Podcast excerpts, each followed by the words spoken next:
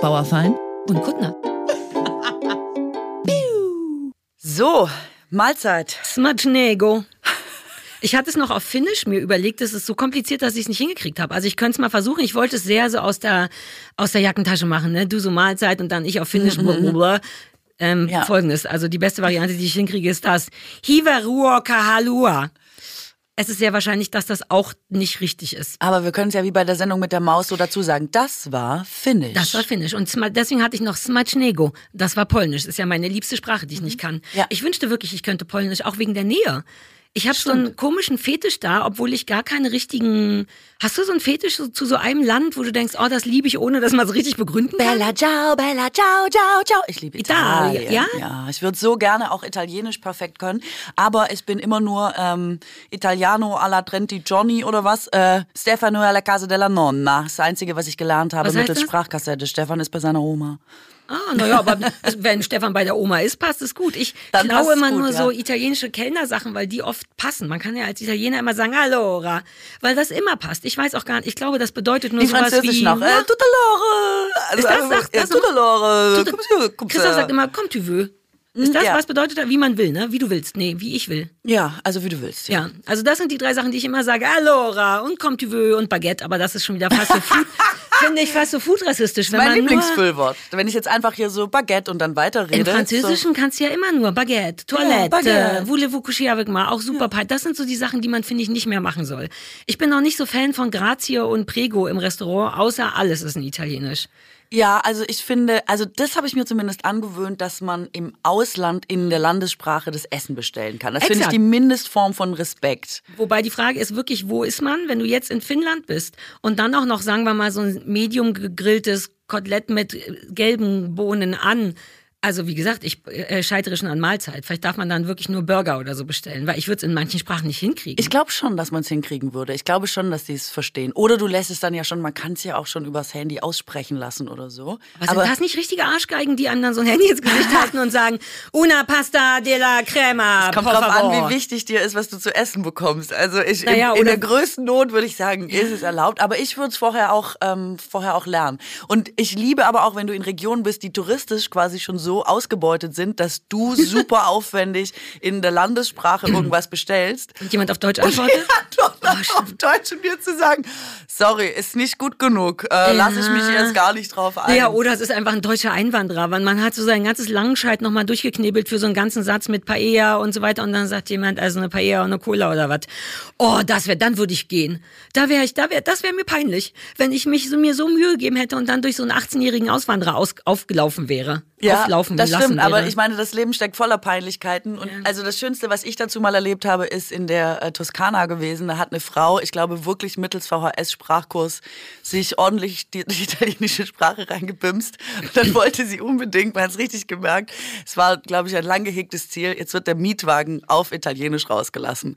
Und dann hat sie aber in Deutsch-Italienisch wirklich sich so hart bemüht und ihre Sätze aufgesagt.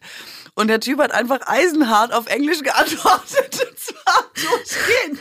Und sie hat aber auch nicht aufgehört. Also es war auch nicht so, dass man denkt, ach so, ähm, es wird hier gar nicht so richtig wahrgenommen oder gewertschätzt, sondern sie hat einfach immer weiter das Auto auf Italienisch bestellt und er hat einfach gesagt, okay, um, can I have your credit card, ma'am? Und so, es war so gut.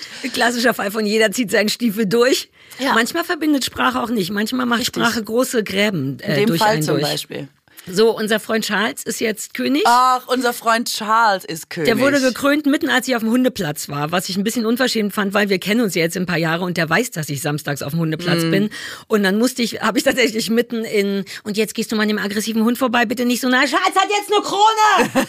ähm, das war mir wichtig genug. Ah ja, und er hat ja diese Edwards-Krone, ne? Das ist ja, das ist ja ich war, die ich war nicht dabei, Krone. Ich war auf es ist die Krone-Krone. Also, Gibt es verschiedene Kronen da? Das ist die Krönungskrone. Das ist schon, äh, das ist schon die krasseste Krone soweit ist das ich das, das Bundesverdienstkreuz bei denen? Das ist die älteste Krone, glaube ich, die man sich da auf den Kopf setzen kann. Und die wird nur zur Krönung oder auch wenn man zum Abend zum königlichen Abendessen ist? Nee, ich glaube ausschließlich da, zum Krönen. Da muss er, glaube ich, downsizen. Ja, ich glaube, es ist richtig Dann die Krönungskrone. so eine Dinnerkrone?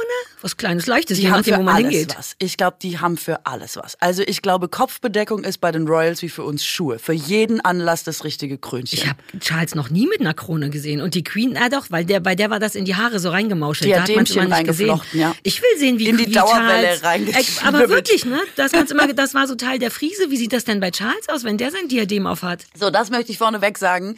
Ich finde ja, Charles sieht ja jetzt schon exakt aus wie die Queen. Also auf jedem Bild, das ich gesehen habe, dachte ich, das gibt es doch Ihre nicht. Gene, macht doch Sinn. Wahnsinn.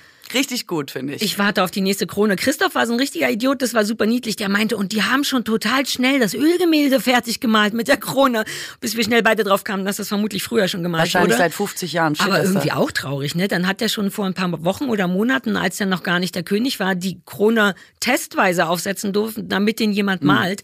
Wobei ich gar nicht mehr sicher bin, ob da wirklich noch jemand mit Öl malt oder ob das nicht auch so eine Art KI ist. Nee, das glaube ich schon. Also ich glaube, da legt man noch KI, Wert KKI. auf, auf Handwerkskunst. Also glaube ich schon, dass das wirklich noch jemand in Öl gemalt hat. Und wie lange dauert so eine Ölmalerei? Muss man da die ganze Zeit wirklich so gerade sitzen? Also ich könnte mir vorstellen, dass, der Char dass die das noch machen, dass der Charles da einfach sitzt. Aber ich meine, Quatsch, die, machen können ja einfach ein Foto die machen. Ey, wir sind so, man ist manchmal so zwischen alten Traditionen und Technik so hin und her gerissen, weil ich dachte gerade, die lassen den Charles doch da nicht fünf Stunden sitzen. aber muss er ja auch gar nicht. Aber dann ist gleichzeitig die Frage, warum den Fick noch abmalen? Wenn du eh schon ein richtig gutes Foto hast, was so aussieht wie das Gemälde später. Ist das nicht Umweltverschmutzung? All die Ölfarben in Zeiten der Krise und so? Ich weiß es nicht, es ist halt nachhaltiger. Du hast es wahrscheinlich äh, länger. Ist es nachhaltig? Und man kann es halt auch besser aufhängen in die Galerie der anderen Ölgemälde wahrscheinlich. Aber ich wollte dich fragen, ob du denkst, hatte der Charles jetzt noch Bock? Also weißt du, weil, also hatte Aufs er noch Leben Bock? grundsätzlich, auf die Krönung? Nee, auf jetzt noch König zu werden, weil man fragt sich das ja eigentlich immer so äh, andersrum. Ne? Also es gab ja diese Zeit, wo man gesagt hat, der Charles, und jetzt will er so gerne König werden und dann wird man es nicht. Und jetzt habe ich gedacht, meinst du auch, er fühlt es vielleicht jetzt schon gar Ach nicht so, ja klar, so, wenn du einfach 20.000 Jahre ey, drauf wartest. Leute, so. ich bin auch über 70. Ich habe jetzt auch keinen Bock mehr auf den Scheiß. Kann schon sein. Du hattest ja aus deiner Privataudienz, wusstest du ja, dass er zu seinen Söhnen gesagt hat, ey, macht mir jetzt hier keinen Dreck die letzten Jahre. Don't ruin Kann gut sein. Kann sein, dass der the rest of my life. in dem? Moment, in dem Mutti über den Jordan gegangen ist, dass er wirklich nur so, so Eye-Roll-Emojis gesendet hat und dachte, Alter, jetzt bin ich dran, Ja, ich habe ne? so keinen Bock. Aber der wird ja nicht gehofft haben, vor seiner Mutter zu sterben. Der wusste schon, das kommt. Ob er Nee, das glaube ich nicht. Ich glaube nicht, dass, es, dass er irgendwas mit Tod oder so hat, aber dass man einfach denkt, wie wir auch, keinen Bock auf den Job. Ja, ich weiß, du? aber die einzige Möglichkeit wäre, vor seiner Mutter weiß. zu sterben, meine ich. Deswegen, ähm, Ja, aber ich glaube, das äh, denkt man ja manchmal trotzdem so nicht durch. Aber ich glaube, vielleicht hat er trotzdem, er scheint auch recht ungehalten zu sein. Ist es dir aufgefallen? Er hat nein, ja, ich muss mich mehr mit dem beschäftigen. ähm, er hat ja jetzt offenbar, Lippenleser haben rausgefunden, dass er in der Kutsche saß und die hatten eine kleine Wartezeit, äh, be- bevor sie angekommen sind. Der, das Schedule ist Ja. super hart. Um 51 kommen William und Kate, um 53 kommt Ja, dann äh, Charles mit Camilla und so. Und dann mussten sie kurz warten, bevor sie weiterfahren konnten. Und dann hat ein Lippenleser gelesen, dass er gesagt hat, können wir nicht einmal pünktlich sein? Also die haben dieselben Probleme wie wir. Natürlich, meine. Gene. Ich, also Lippenleser sind echt die größte Gefahr auf der Welt. Ich habe mehr Angst vor Lippenlesern als vor künstlicher Intelligenz und Atombomben, weil we- das will man ja nicht, richtig? Die Momente, bevor hier bei uns das Mikro an ist und das weg ist, manchmal sagt man einfach menschliche Sachen. Wenn dann jetzt hier ein Lippenleser wäre und einem das danach nochmal, im Podcast ist jetzt komisch, aber wenn ich König wäre, würde ich einfach in der Öffentlichkeit immer den Mund zuhalten. Da würde, hätte ich jemanden, der immer mir mich darauf, sobald ich den Mund aufmache, würde jemand mich tippen und sagen, Sarah, mm, Vielleicht hat die Queen deshalb mit dem Winken Ah, angefangen. dass man so schön vorm Mund immer winkt. ah, what? Guck mal, ist fürs Mikro natürlich nicht so geil, ne? Merkt man direkt, klingt nicht gut, aber Aber auch da, wenn du mein Hobby teilen würdest, nämlich äh, Fußball, dann wüsstest du, dass im Fußball niemand mehr etwas sagt, was nicht hinter vorgehaltener Hand äh, stattfindet. Also manchmal weiß der rutscht König einem das nicht. Come on Ja, das geht raus ja. oder so. Aber alles, was äh, an der Bank oder an der Seite besprochen geile wird, Flucherei und die Geheimnisse niemals. und so. Ja, ja, wieso weiß der König das nicht? Anfänger. absoluter Anfängerfehler. Idiot. Wobei, ich meine, können wir nicht einmal pünktlich sein, geht noch. Er hat ja jetzt, sagen wir mal, nicht eine komplette Durchdrehung abgeliefert. Hm. Er hat aber auch äh, bei seinem ganz am Anfang ähm, hat er doch mit seinem Füller geschrieben, da ist doch der Füller ausgelaufen und dann hat er und das habe ich sehr geliebt, weil das hätte von mir sein können, hat er gesagt, jedes Mal der Füller, der Füller regt ihn schon super lange auf. Also ich kann ja auch sein, Füller. weißt du, das, das, das meinte ich. Vielleicht ist Charles jetzt auch in so einem Punkt seines Lebens, wo man so ein bisschen abgeknabbert ist von den Nerven schon. Ja, aber vielleicht tut's ihm auch gut, weil der hat den ganzen Schissel ja schon gesehen und vielleicht ist er auch so ein bisschen hornhautig. Vielleicht ist er auch jetzt nicht mehr so aufgeregt, ja, Krönung, Laber, ich hab Hunger und sowas. vielleicht macht er wirklich nur noch mit, weil er weiß, es bedeutet nichts. Andererseits weiß ich gar nicht, was es bedeutet. Was bedeutet es nochmal König zu sein? Hat man sehr viel zu tun? Muss man jeden Tag Hände schütteln, ist das der Job von einem König? Ja, ich glaube schon. Also mittlerweile ist, glaube ich, das öffentliche der Job. Auftritte, Ja, ne? du bist quasi so der Grüß-August deiner Nation, glaube ich, hauptsächlich. Also so der Wunderbarer Repräsentant. Und du bist natürlich auch, du ähm, bist Vorsitzender vom Heer und so. Also Klar. der, du und dir ähm, gehören alle Delfine, hatten wir ja auch schon. und so. Was? Dir gehören alle Delfine. Die gehören alle Delfine. Also man hat so, so komische Sachen, aber man hat da eigentlich nichts zu sagen. Also eigentlich hält man nur die Monarchie aufrecht. Ähm, so ein derbe, uncooler Job eigentlich. es ist ein super uncooler Job. Deswegen, ich weiß nicht, wie es dir ging, es stand ja auch auf dem Internet. Viele haben gesagt, das- Charles sah so aus, als hätte er in der Sekunde, als ihm die Krone aufgesetzt wurde, gemerkt, dass er eigentlich ein gut bezahltes Maskottchen für England ist. Ja. Ähm, und irgendwie ist es auch ein bisschen so, und das wollte ich dich auch fragen, die Klamottenfrage. Es ist ja so lustig, da werden ja alte Mäntel und wie so dicke Decken rausgeholt, jeder schnallt sich nochmal Bei der Krönung, also wenn man richtig verkleidet, fertig verkleidet, der König Nicht nur quasi. der König, also auch William, Kate und so, die ganze Familie hat ja Klamotten rausgezogen, weil man denkt, es sieht ja aus, als hätte sich jemand fürs Märchen verkleidet, für so eine Nachmittagsaufführung. Ja, wie so ein russisches äh, Märchen. Und das bei dem Wetter sprachen wir nicht neulich erst darüber, dass es viel zu warm ist schon für Dicke. Und dann da haben die alle so Game of so Thrones blaue, Mäntel. um. weißt du, so blaue, dicke Fell, so, also so Na, wie man was sich wir König uns zudecken abends auf Couch so und dann dicke Hüte und noch dich Krönchen und auf der Couch mir ist oft sehr kalt. Mit so einem Königsmantel. What? Solche Sachen und dann richtig, habe ich Entschuldigung, richtig mit so einem Kragen, so einem weißen Kragen mit schwarzen, so einem Dalmatinerkragen, wie man es von wie du Auszeichnungen es kennt. dir vorstellst. Und ich quasi. war auf dem Hundeplatz, warum habe ich das nicht gesehen? Ja, es ist wirklich tragisch. Und das Lustige finde ich aber, guck mal, die Idee, und dann stehen ja alle auch in, in der Kirche und dann wird ja nochmal gesagt, God save the King. Und Ja. dann sagen ja alle nochmal, God save the King. Dieses Ritual. Das ist ja auch neu. Das muss man, weil man sich da verspricht als. Engländer. Ja. Das stimmt, die Bundeskanzlerin und Gibt Bundeskanzler. es da sehr viel Super Ärger? Ist das schwierig. sowas, wenn man das macht, kommt man dann ins Gefängnis? Da sind ja Leute ins Gefängnis gekommen, weil sie ein bisschen demonstriert haben und das nicht so gut fanden mit der Monarchie. Ja, aber das ist ja was. Aber wenn man sich nur so verspricht, God save the Queen. äh, King, also an dem. Wochen, letzten Wochenende bin ich mir nicht sicher. Gibt aber eine Übergangszeit. Sagen wir mal, drei Ja. Wochen darf man sich noch versprechen, aber dann wäre es schon schön. Schon Zeit. Jedenfalls ist, fand ich es so lustig, dass das Ritual ja eigentlich aus einer Zeit kommt, wo die Leute ja super arm waren und wahrscheinlich nichts hatten und dann so was Pompöses aufgeführt wird. Ah. So ein Spektakel, Mhm. wo man ja heute eher so Karnevalsanleihen hat oder eben so Nachmittagsaufführungen von irgendeinem Märchen. Und ich fand so lustig, dass einem das heute, wo wir ja viel näher da eigentlich dran sind, ähm, also nicht, dass wir jetzt so reich werden wie die Royals, aber ich Ich schon. ja, okay, du schon, deswegen meine ich, Mhm. heute es einem viel absurder vorkommt als wahrscheinlich damals. Ja, weil es halt verkleideter ist. Früher war es halt echt so, es ist halt auch bitterkalt hier auf der Burg. Da muss man natürlich so ein Dalmatiner sich umhängen und eine dicke Decke, das ist der König, der darf nicht krank werden. Weil ich glaube, im In Buckingham Palace und so ist immer noch arschkalt. Das ist ja alles, da zieht Ach glaube ich, wie gut, und das ist ja, das zu heizen ist ja Das zu auch in diesen scheiße. Tagen und darfst du wahrscheinlich vom britischen Volk kannst du es auch nicht rechtfertigen. Ob die alle so ein winzigen kleine, na, die haben auch viel mit Feuer arbeiten die da. Naja, oder die haben in den Gemächern tatsächlich heimlich diese Krönungssachen an. So, ja, Krönung ist vorbei, das ist, und dann ist, wenn es aber ich so kalt ist, sitzt jeder, auch die Angestellten, jeder hat einen so einen Königsmantel um. Die liegen alle da mit der dicken Wolldecke auf jeden Ich Fall. finde es ein bisschen cool, weil es so diesen krassen und also ich bin ja ein bisschen Fan von so traditionellen Kostümen, außer in Bayern, das ist ja diese ganze Dirndl-Geschichte, ist ja, das kickt mich nicht, aber so dieses ganze Sorbische, wenn man mal in den Spreewald fährt zum Beispiel, dann haben die ja da auch Verrückten, ich weiß gar nicht Wobei so richtig, das was nicht Sorbisch so bedeutet. weit weg ist von äh, den, den Trachten aus Bayern. Aber ja, vielleicht habe ich die bayerischen Sachen zu oft an Verena Kehrt auf dem Oktoberfest Das kann gesehen. ein Problem sein. Ähm, und die sorbischen Sachen sind ja auch mit so großen Blumen und so sehr Natur und irgendjemand hält immer eine Gurke fest und so. Das finde ich schon schön. Das finde ich auch im Jetzt besonders schön, weil sich das so unterscheidet. Also ich, mir könnte das gefallen. Ich will jetzt sofort diese Bilder googeln, die ich nicht gesehen habe. Sieht das denn schön aus oder sieht das muffig aus und als wenn es ein bisschen nein, riecht? nein, nein, das sieht ganz toll aus. Also, aber es ist halt so absurd drüber irgendwie, weil ja niemand mehr mit so einem bodenlangen blauen Mantel irgendwie da, weißt du, wie der heilige St. Martin oder Na, so ums Eck kommen würde. Das ist einfach auf so eine ganz skurrile Art beeindruckend. Das- Also, wenn man so zwei Meter davor steht, denkt man auch manchmal, also man wenn es nicht so gelernt wäre, dass man Ehrfurcht hat und Respekt und so, könnte man es auch reichlich albern finden Ja. tatsächlich. Ne? Das ist eigentlich auch lustig. Ja, und man kennt es ja wirklich nur von so Game of Thrones und so eine Sachen. genau. Ja. Und ich, ähm, die Engländer hadern ja jetzt total, ne, mit der, mit der Monarchie. Also es gibt ja echt Seit viele. neuesten? Offenbar ist seit dem Tod der Queen was passiert und jetzt wird so diese, diese Kerbe, die da offenbar aufgegangen ist oder diese Lücke genutzt, um zu sagen, macht das überhaupt noch so viel Sinn mit der Monarchie? Mhm. Und ich finde aber so krass, dass das ausgerechnet jetzt passiert. Super viele Expertinnen haben dann immer gesagt, jetzt geht's England gerade nicht gut, die wirtschaftliche Lage ist äh, angespannt und jetzt möchte man denen nicht mehr so viel Geld geben, weil die kosten ja richtig viel, ne, die Royals. Ähm, und da dachte ich, das finde ich total lustig, weil das Argument Geld hätte ich natürlich ab Sekunde eins, wo ich da Steuern zahlen müsste, gehabt. Aber jetzt kommt ihr damit. Das ähm, finde ich krass, aber sie stehen richtig ja, in Frage. Vielleicht haben die richtig Angst gehabt vor der Queen und trauen sich erst jetzt, wo eh Umbruch ist, mhm. zu sagen, jetzt, wo die echt, könnten wir es nicht bei der Gelegenheit eh anders. Der Charles scheint ja auch keine Lust zu haben. Äh, ja. Sowas. Vielleicht deswegen auch die ganzen Lippenleser, dass die jetzt versuchen, auch Charles mit auf die Seite zu. Du magst das doch auch nicht so sehr.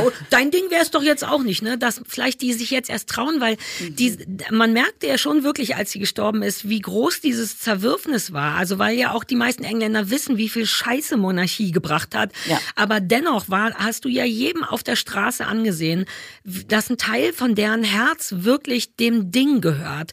Und das fand ich beeindruckend. Und vielleicht ist dieser Teil, der sich nicht getraut hat zu sagen, wir wollen das vielleicht grundsätzlich nicht mehr. Vielleicht wurde das zu sehr auch mit der Frau verbunden als Mutter der Nation. Und mhm. jetzt, wo so ein Cut ist, ist es vielleicht einfacher zu sagen, wo gerade eh Pause ist, vielleicht gar nicht mehr.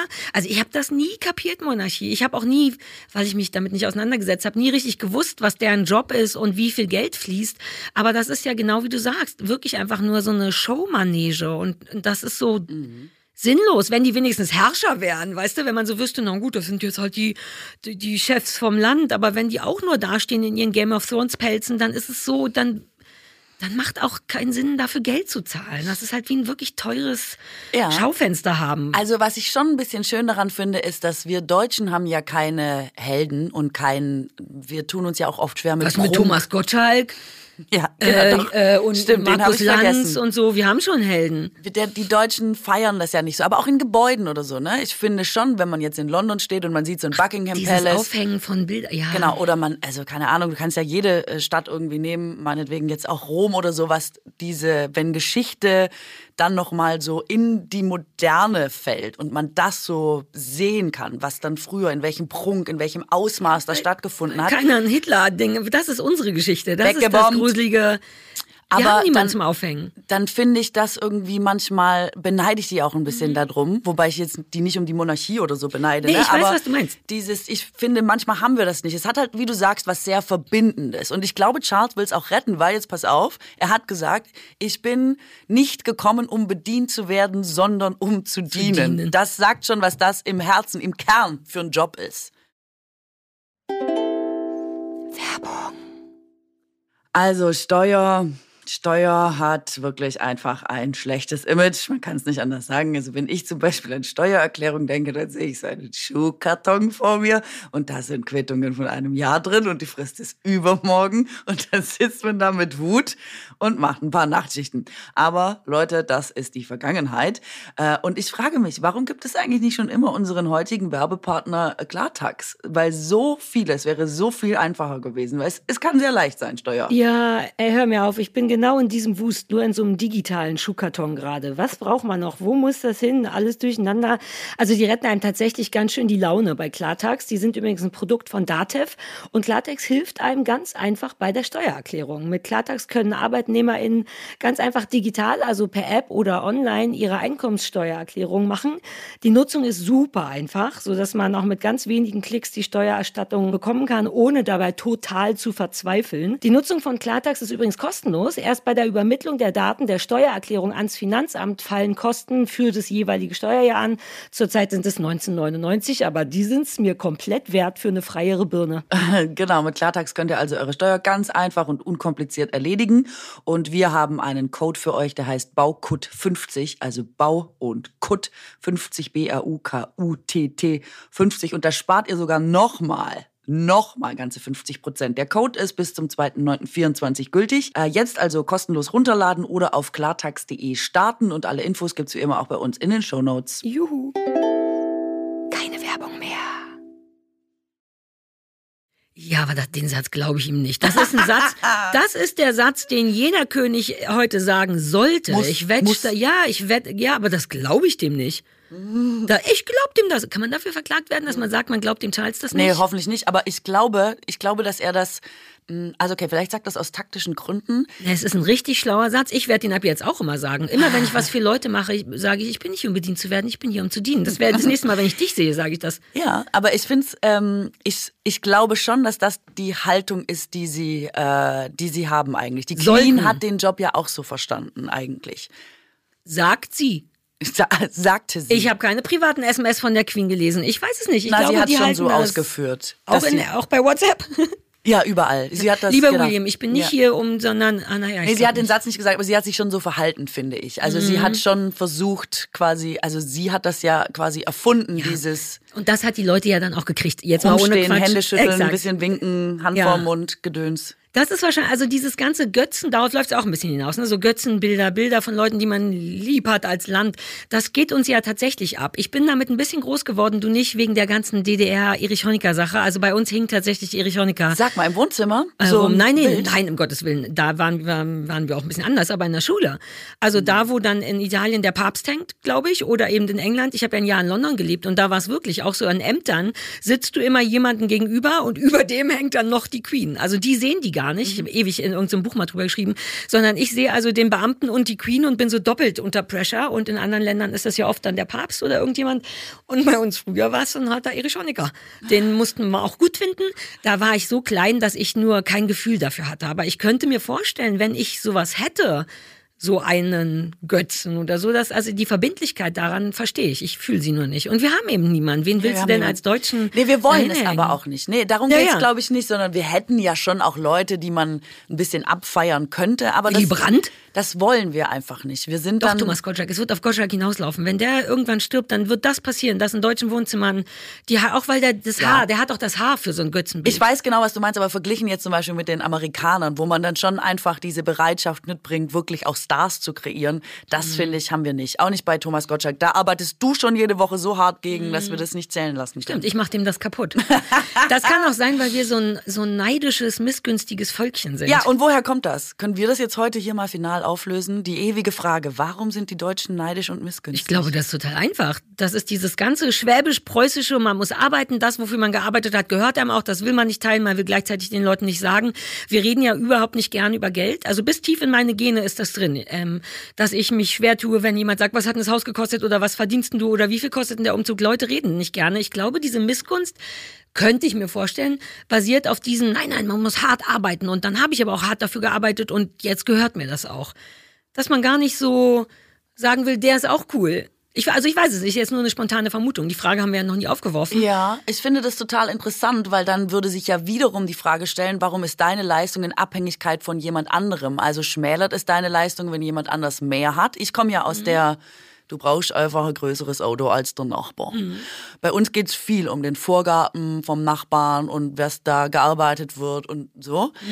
Warum braucht es trotzdem diesen, Ver also dass man sich messen will, das verstehe ich, aber warum schmälert es zum Beispiel deine Lebensleistung, wenn der Nachbar ein größeres Auto fährt? Da bist du ja selber nicht. schuld, Ja, wenn aber du dir das- das so schwer Exakt. machst. Aber da, die, also das, das ist vollkommen klar. Missgunst macht sowieso nie glücklich. Da ist ja auch ein Unterschied zwischen Neid und Missgunst. Ne? Neid ist, oh, das will ich auch haben und Missgunst ist, der soll das nicht haben. Riesiger Unterschied. Also Neid finde ich vollkommen fein. Das ist ja wirklich nur ein, hey, das will ich auch gerne haben. Ähm, ich empfinde uns Deutsche aber als missgünstig. Aber wir hatten, also ich weiß nicht warum. Wir hatten ja auch schon bei Bühnen darüber gesprochen, dass die Deutschen ein schwierigeres Publikum sind, weil auch ein Woo, you go girl ist ja auch etwas geben. Stattdessen sitzt du da und nimmst, was du bekommst, bewertest es und machst vielleicht noch eine höfliche, höfliche Applaudage. Aber so ein richtiges sich gegenseitig abfeiern und sich gegenseitig motivieren auch dadurch ist kein deutsches Ding. Nee, und die Deutschen haben auch immer, wenn Geld im Spiel ist, ist uns immer suspekt. Also wenn jemand viel Geld hat oder so, Ja. wird immer gleich Machenschaften, Verschwörungen, was Hinterlistiges. Ähm, ich bin zum Beispiel auch aufgewachsen mit dem Satz, dass ähm, Geld den Charakter verdirbt. Ah ja, das kennt man, ne? Und diese, also wirklich nach dem Wetter, wenn das ausgeschöpft ist als Thema, ähm, kommt es eigentlich immer über Fußball auch zu, warum verdienen die zum Beispiel so viel? Und das ist natürlich ja. eine gerechtfertigte Frage. Die verdienen wirklich enorm viel und auch im Laufe der Jahre immer mehr. Auf der anderen Seite dachte ich schon immer, guck mal, ich glaube, ich verdiene keinen Cent mehr oder weniger, egal wie viel ein Fußballer verdient. Deswegen ist es vollkommen scheißegal, ob der 18 mal so viel verdient wie ich oder nur dreimal. Ich verstehe nicht, warum das so ein da finde ich, fängt das schon an, wobei diese Kluft ne, da sehr groß ist. Aber selbst wenn es dich gar nicht betrifft und gar nicht in dein Leben einwirkt, warum stresst es so viele Missgunst, Leute so? Das ist die Definition von Missgunst. Es beteiligt, also nicht nur das, also eine doppelte Missgunst, weil wie du schon sagst, mir wird noch nicht mal was weggenommen, aber in der Theorie eben schon. Und das führt, das ist wirklich Zufall, eher zu diesem Thema, worüber ich ja schon länger reden will, warum scheint augenscheinlich nur in Deutschland Sachen nur was wert zu sein, wenn die Gegenleistung auch richtig krass ist. Weil darauf basiert, finde ich zumindest, dieses Fußballproblem. Man denkt, ich, also nicht ich persönlich, aber ich arbeite mir den Arsch wund für dieses Geld, was ich bekomme und die machen ja kaum was und kriegen dafür so viel Geld.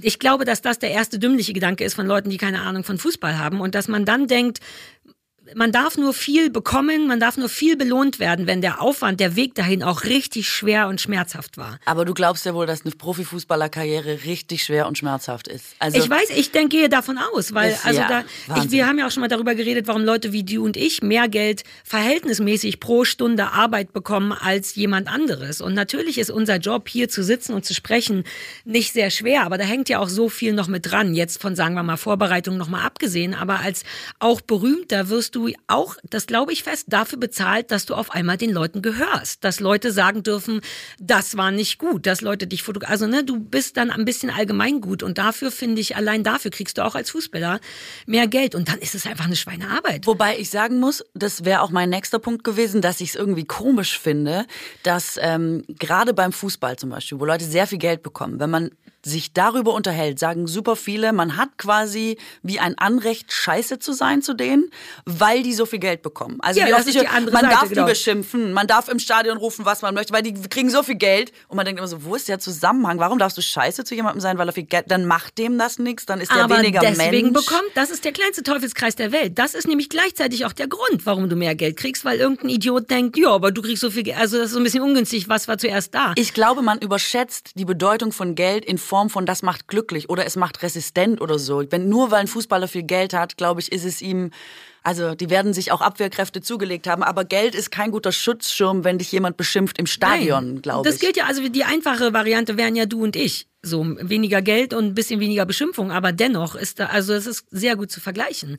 Und deswegen mache ich den Job auch nur. Also wenn das weniger Geld bringen würde, so wie eine normale, normalere Arbeit, hätte ich da keine Lust drauf. Also auch wegen Unregelmäßigkeiten, man ist eben auch nicht fest angestellt, auch das sorgt ja dafür. Aber gruselig. Und das kommt auch zurück wieder zu diesem deutschen Ding. Jetzt verdienst du viel Geld, dann glauben die Leute, du hast das Recht, auf die Mütze zu kriegen. Also was ist denn kaputt mit uns, dass man nicht gönnen kann? Mhm. Und ich glaube da eben, um das noch ein bisschen weiterzudrehen, dass das wirklich so was Preußisches oder vielleicht auch Schwäbisches hat, weil ich kam ja drauf, vor ein paar Wochen, als ich so, ich mache ja kein Yoga, ich dehne mich nur und dann dehne ich mich so und ich dann dachte, hat das ist Yoga. Ja, ich weiß auch mal nicht so richtig. Also ich habe neulich gestern mal aus Versehen so einen Flow von Maddie Madison gemacht. Oh, das habe ich auch gemacht. Ja, aber warte, der war für komplette Anfänger und nach der Hälfte war ich schon durch und dachte, Maddie, are you fucking kidding me? Hast du die zehn Minuten gemacht oder? Ich habe das kürzeste und für die allermeisten Idioten gemacht und hab trotzdem war ich nach der Hälfte so, Alter, ich bin noch nicht mal bei dem Hund, wir können jetzt nicht schon beim Kind. Ich kam überhaupt nicht hinterher. Deswegen mache ich immer nur so, ich gehe ganz nach weit unten, bis dieser dieses Wohlweh, sagt man ja, kommt, also bis man in den Muskel sich reindehnt. Und dann habe ich es komplett übertrieben, weil ich dachte, das muss halt auch wehtun. Und dann hat es zu sehr wehgetan. Und da merkte ich erst, was ist denn los mit dir? Warum ist mein eigener Anspruch, erst wenn es richtig wehgetan hat, dann erst wenn der Sport anstrengend war, wenn ich kotzen muss nach dem Hit-Training, erst dann habe ich was geleistet. Und dann merkte ich, fuck, das gilt für alles. Wenn ich manchmal aus unserem Podcast rauskomme und der macht mir Spaß und manchmal habe ich wirklich nichts vorbereitet und habe trotzdem eine Stunde richtig Spaß gehabt gehabt, aber überhaupt nicht gearbeitet per Definition, es ist kein Schweiß geflossen, gehe ich manchmal raus und denke, hm, hoffentlich merken die anderen nicht, dass ich nicht arbeite. Und das ist irgendwie Kacke, denn das Ergebnis zählt doch, oder nicht? Wenn wir, wenn unsere Arbeit in Anführungszeichen Leute glücklich macht und Werbeleute oder wen auch immer glücklich macht, hat das doch eine Berechtigung. Warum glauben wir trotzdem heimlich, ist ja auch ein bisschen Imposter-Syndrom, ne? Warum ist es erst richtig gewesen, wenn wir am Boden liegen und hecheln und sagen, Alter, ich kann nicht mehr? Also ich glaube, es sind einfach super viele Sachen, die da zusammenkommen, weil ähm, ich glaube, dass es im Menschen veranlagt ist, äh, nachweislich, dass du zum Beispiel, wenn du dich angestrengt hast im Sport, macht dein Körper einfach Sachen, die dich happy machen. Also ich Ah, glaube, Also so ausgleichende. Genau. Und genauso ist es ja auch, wenn man jetzt zum Beispiel was geschafft hat oder so, dann setzt das ja auch quasi Endorphine frei. Man ist sowas wie stolz oder man empfindet Freude über etwas Geleistetes. Ich glaube, das ist einfach total menschlich. Aber das habe ich nach unserem Podcast. Aber das reicht mir nicht. Ein Teil von mir denkt, ich habe Ja. nur Spaß. Und Spaß zählt augenscheinlich nicht. Nur die Endorphine zählen nicht. Und ich glaube, darauf kommt Sozialisation, dass man eben denkt, bei uns ist ja auch scharfe, scharfe Häusle baue, Ja. erst die Arbeit, dann das Vergnügen. Komischerweise kommt aber nie das Vergnügen. Beziehungsweise Exakt. tun sich damit alle total schwer. Ähm, Aber das ist ja genau der Punkt, ja. dass man gar nicht mehr genießen, man arbeitet auf sein Vergnügen hin und dann will man es noch nicht mal, weil man denkt, man müsste noch mehr. Ja, äh, das ist, glaube ich, dann äh, so Sozialisation, dass wir das denken. Und dann kommt, glaube ich, auch immer noch so eine, ähm, so eine Typfrage dazu. Ich habe zum Beispiel von Leuten, die in der Kunst arbeiten, die sagen, es muss gesoffen werden nachts mit Rotwein, müssen von Musikern, man muss Kette rauchen und nur dieser Prozess ist am Ende ergiebig. Und wenn man jetzt zum Beispiel mit dem Rauchen aufhören würde, dann ist vielleicht auch die Kunst weg. Und das ist total krass für mich, weil ich dann denke, wow, ehrlich? Okay, aber das ist ja so richtig ins, in die eigene Tasche gelogen. Das stimmt. Das ist natürlich auch ein Suchtgefasel. Aber ich kenne das auch, dass man irgendwie denkt, ah, wenn das nicht mehr weg ist, dieser, weißt du, so aber ein das Prozess, ist ja den man selber ist das nicht durchläuft. Mhm. Inspiration eher? Fällt das nicht unter Inspiration? Ich muss unglücklich sein, um was Cooles zu schaffen. Es muss dreckig sein, um was Cooles dieses, zu schaffen. Genau, dieses Leiden und dieses, man Ja. muss erst so durch was Schweres durch oder so. Ich kenne von mir, dass ich mir super oft Probleme mache, die ich nicht habe, Mhm. im Vorfeld, ähm, um zum Beispiel sowas wie Anstrengung zu kompensieren oder Aufregung. Und dann denke ich manchmal, es wäre so leicht, es einfach zu machen und nicht darüber nachzudenken oder einfach die Dinge so zu nehmen, wie sie sind. Stattdessen falle ich, schmeiße ich mich selber in den Abgrund, sitze in einem Loch, befürchte das Schlimmste, male mir Hor Horror-Sachen äh, aus, um mich dann wieder langsam rauszuarbeiten. Und erst wenn ich wieder oben bin und der Vorhang geht auf und ich sage herzlich willkommen, habe ich es quasi geschafft, wie so eine aber hätte man gar nicht da reingemusst, ne? In dieses Genau. Loch, der hätte einfach direkt gehen können. Genau, und das mache ich aber auch nicht, wie als müsste man manchmal auch erst durch das Tunnel und durch das Elend durch, um am Ende zu strahlen. Aber, find, find, aber du, mag, du kannst das ja nicht mögen, richtig? Weil das ist ja im Grunde Selbstgeißelung. Ehrlich gesagt ist das ja nicht so, dass man morgens aufsteht und denkt, so, in drei Tagen ist der Job, dann werde ich wohl heute mal richtig, äh, dann werde ich mich wohl heute mal in den Abgrund schmeißen. Ich glaube, dass das ja meistens Mechanismen sind bei den meisten Leuten, die völlig unbewusst starten und wo du dann vielleicht im Laufe der Jahre irgendwann merkst, warum ist eigentlich immer so ein Drama, bevor Ja, ich meine, das ist auch so ein Ritual, was man sich dann so ein bisschen doof Genau. angedingst hat. Aber so generell diese, und ich bin ja gar nicht schwäbisch, weil du meinst, das ist so ein bisschen das sagen Sozialisierung. immer alle, aber alle sind schwer. Deswegen sage ich immer preußisch, weil ich glaube, das hat ja auch was davon, richtig? Und das gilt für mehr, für größere Teile von Deutschland, weil ich wüsste nicht, wo es bei mir herkommen soll. Ich bin gar nicht so erzogen so sehr. Ich bin ja eher, ich habe ja so ein bisschen so auch eher so Künstler oder intellektuelle Eltern. Wir waren gar nicht so von wegen Auto und so. Ich, also das so bin ich gar nicht. Und dennoch ist das fast genetisch ähm, in mir verwurzelt. I think it's German too. Also Ja. ich glaube schon, dass wir sind ja so eine Leistungsgesellschaft. Exakt. Und ich habe mal irgendwo ein Buch gelesen von jemandem, ähm, der jetzt quasi hier lebt, aber ich glaube ursprünglich aus Neuseeland kam oder so und immer gesagt hat, woran erkennt man die Deutschen? Und ähm, dass sie zum Beispiel fast alle anderen Nationen sagen, wenn die Deutschen sagen, sie arbeiten acht Stunden, arbeiten sie auch acht Stunden. Mhm. In anderen Ländern steht auf dem Zettel acht Stunden, aber cool, wenn es vier sind. Ja, Also es hat halt auch gar keiner irgendwie den Anspruch auf acht zu kommen, aber die Germans halt schon. Ja. Ähm, und das finde ich total lustig. Es scheint uns schon auch so eigen Ja zu sein. klar, ich meine, in all den Auswandersendungen siehst du es ja. Also die ganzen Deutschen, die nicht ein Wort Sprache können, aber trotzdem sauer sind, dass der Spanier nicht um 8 Uhr kommt, wie versprochen. Und mein Problem ist, dass ich beides bin. Ein Teil von mir denkt, ach, der Spanier, so müsste man leben. Sagen, ich komme schon irgendwann und dann kommen. Gleichzeitig könnte ich das nie. Aus genau diesem Grund von wegen, ich darf nicht. Man wenn man um 8 sagt, muss man um 8 da sein. Und ich wäre auch dieser asoziale Deutsche, der sagt, Entschuldigung, wo ist denn Ja. der Spanier um 8 Uhr morgens? Ey, aber wir sind das auch so gewohnt, oder? Als ich Ich war mal in der Ja. Türkei mit so einem Universitätsaustausch und dann stand da einfach an der Apotheke, komme gleich wieder. Und nach einer Stunde dachte ich, was ist eigentlich die Definition von gleich? Ja, aber da bin ich deutsch. Ich will das wissen. Ich Ja, will genau. eine Minutenzahl und einen Timer, der runterläuft. Und ich war wirklich so, Entschuldigung, Kollege, auf deinem Zettel hier steht von 10 bis 18 Mhm. Uhr. Wie kann man da jetzt eine Stunde weg sein? Weil das, das wird es bei uns ja nicht geben. Nee. Wobei, es hätte es bei uns nicht gegeben. Ich muss sagen, im Zuge der allgemeinen, ich weiß gar nicht was. äh, Verjogginghosierung? Nee, es ist, scheint ja auch bei uns irgendwie Mitarbeiterkrise zu sein. Ich stand jetzt neulich tatsächlich auch vor einer deutschen Apotheke und da war, oder vor der Post und da ist jetzt einfach auch mal zwei Tage die Woche dicht. Nicht wegen Streik, sondern einfach wegen, ich weiß es nicht, es gibt keine Leute mehr oder, ähm, also ist jetzt auch oft Die Glückssache. Post dazu? Ich Wirklich. dachte, die sind zuverlässig wie. Die Post! Nee, die naja, Post ich meine mit so doch- Öffnungszeiten zumindest Nee. von Läden. Nee, nee, nee, Ich nee. glaube, die sourcen out, weil die ganzen Leute ihre Retouren, es geht ja kaum noch ernsthaft, glaube ich, jemand zur Post, außer du hast was super kompliziertes wie versichert nach Asien, aber über London oder sowas. Jetzt machst du doch einfach, du drückst doch alles aus, gibst es dem nächsten Späti, der Retouren entgegennimmt. Die brauchen, glaube ich, keine Pöster Mhm. Nur in mehr. Berlin, glaube ich. Ach so, stimmt. Wir leben ja auch nicht in ganz Deutschland. Das Doofe ist, dass man sich das mit dieser Eigenart selber auch schwer macht. Wie du es ja eben, wie dein Loch vor Bühnen oder so. Man steht vor der Apotheke und ja, man ärgert sich. Man könnte aber auch einfach rumsitzen und sich eben nicht, it is wie it is. Das ist was, was ich ja dringend lernen muss. Einfach den Ist-Zustand akzeptieren, weil ich den meist schlimmer mache durch die ganzen Emotionen, die ich über diesen Ist-Zustand habe und dann ja auch die Zeit habe, weil man wartet, diese Emotionen so richtig auszuleben. Sich wirklich zwölfmal zu sagen, mm, anstatt man da einfach sitzt und popelt oder so. Und das, auch das ist so deutsch. Wir machen es uns so schwer. Na, ich wäre gern irgendwie italienischer. Denkt man immer, aber dann ist man super deutsch. Ich habe ja immer gedacht, ich bin Amerikanerin.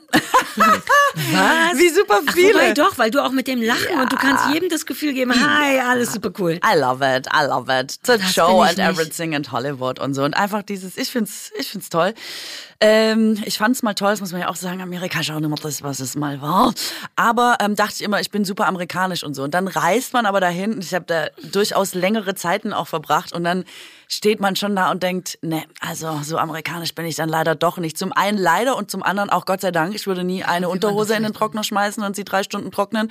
Es gibt so ein paar Sachen, wo man denkt, wie benagelt wird's wohl noch werden und so. Also ähm, dann, ich finde, egal wo man hinkommt auf der Welt, merkt man schon, man ist schon das, wo man herkommt. Ja, man kommt nicht drum rum. Ne? Nee. Man kann sich im eigenen Land so tun, als wäre man Butterfly und ganz anders als die anderen, aber wenn du draußen bist, dann weißt du genau, du bist auch nur so ein deutscher Wurm. Bist auch nur Deutsch. Ja, Mann, irgendwie ein bisschen uncool. Ich glaube, dass das auch blöd ist. Ich glaube, dass, wenn ich es noch ein bisschen deeper machen darf, daher auch eine Menge psychische Probleme kommen von diesem ganzen Arbeitsdruck. Wenn wir, die ein wirklich privilegiertes Leben führen, das schon immer mal wieder haben. Wie geht's denn Leuten, die wirklich die klassischen acht Stunden arbeiten müssen? Ich habe neulich mal oder vor Monaten, als es auch noch mal so um bedingungsloses Grundeinkommen ging, da müssen wir gar nicht hin, aber mal für mich selber so ausgerechnet, wie viel Zeit man eigentlich für sich hat, weil gleichzeitig brüllt einen die Welt ja auch mit Selfcare an, ne? Und man muss sich auch mal um sich kümmern.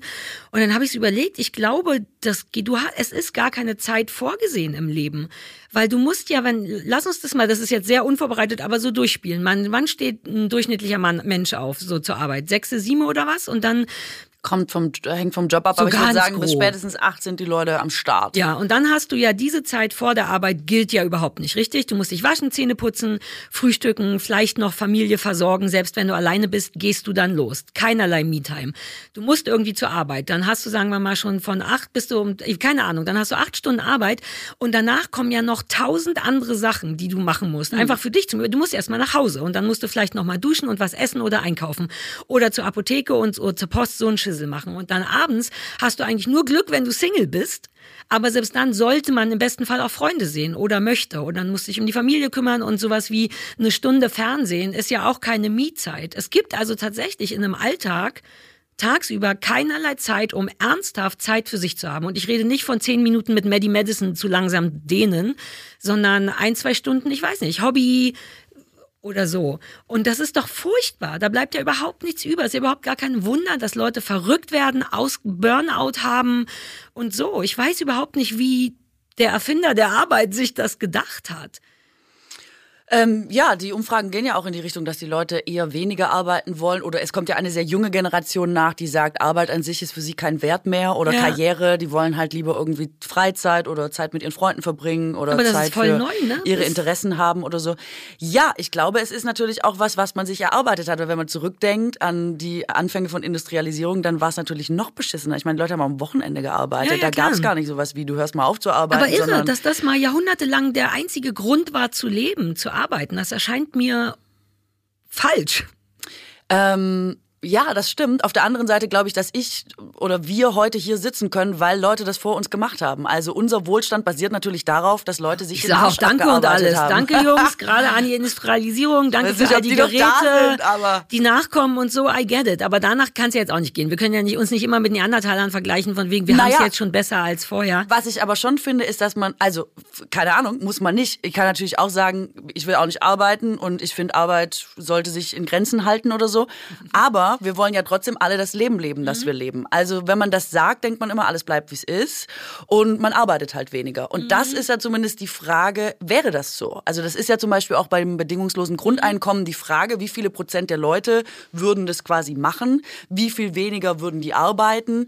Und würde dann quasi noch überhaupt sowas wie die Produktät, die wir jetzt haben, äh, wäre die überhaupt noch gewährleistet? Könnten überhaupt noch alle Jobs, die man quasi besetzen muss, mhm. damit es funktioniert, wären die überhaupt noch besetzt oder so? Es wäre ein riesiges es wird Sozialexperiment. Ja es gibt irgendeine so Seite, wo die, glaube ich, immer über so Crowdfunding Kohle sammeln und immer wenn genug da ist, äh, finanzieren die einem Menschen als Test ein Jahr oder so das. Und ich glaube, der, die Idee bei bedingungsloses Grundeinkommen ist ja vor allem, glaube ich, dieser Self-Care-Moment, dass der Druck, arbeiten zu müssen, weg ist, sodass im Kopf mehr mhm. auch Zeit, aber auch Raum für Bedürfnisse, für, Indivi für Inspirierung und dann auch Kreativität ist. Das ist ja im Grunde bewiesen. Ne? Wenn du nichts zu tun hast, fängst du an, die Sachen zu machen, die du gerne magst magst. und hm, oft, das weiß ich nicht. Das ist der Wunsch. Ich, man weiß es ja auch, ich weiß auch nicht, ob das laufen würde. Ich finde die Idee nur so interessant, ja. weil, glaube ich, gerade bei Deutschen um das ein bisschen zu schließen, der Druck enorm ist. Es geht manchmal, glaube ich, noch nicht mal notgedrungen um die Arbeitszeit, sondern dieses Ich muss, sonst überlebe ich nicht. Und das schneidet einem so an Wohlgefühl weg und auch an Kreativität,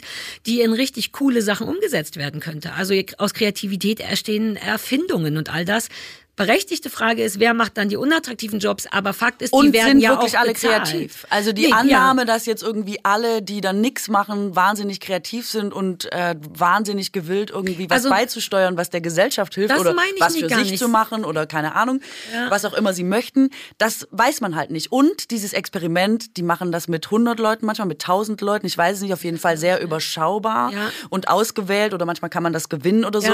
Was passieren würde, wenn du das jetzt auf in einem Land in der Größe von Deutschland einfach einführen würdest, darüber gibt es nur Annahmen. Das weiß ja, man ja, halt tatsächlich nicht.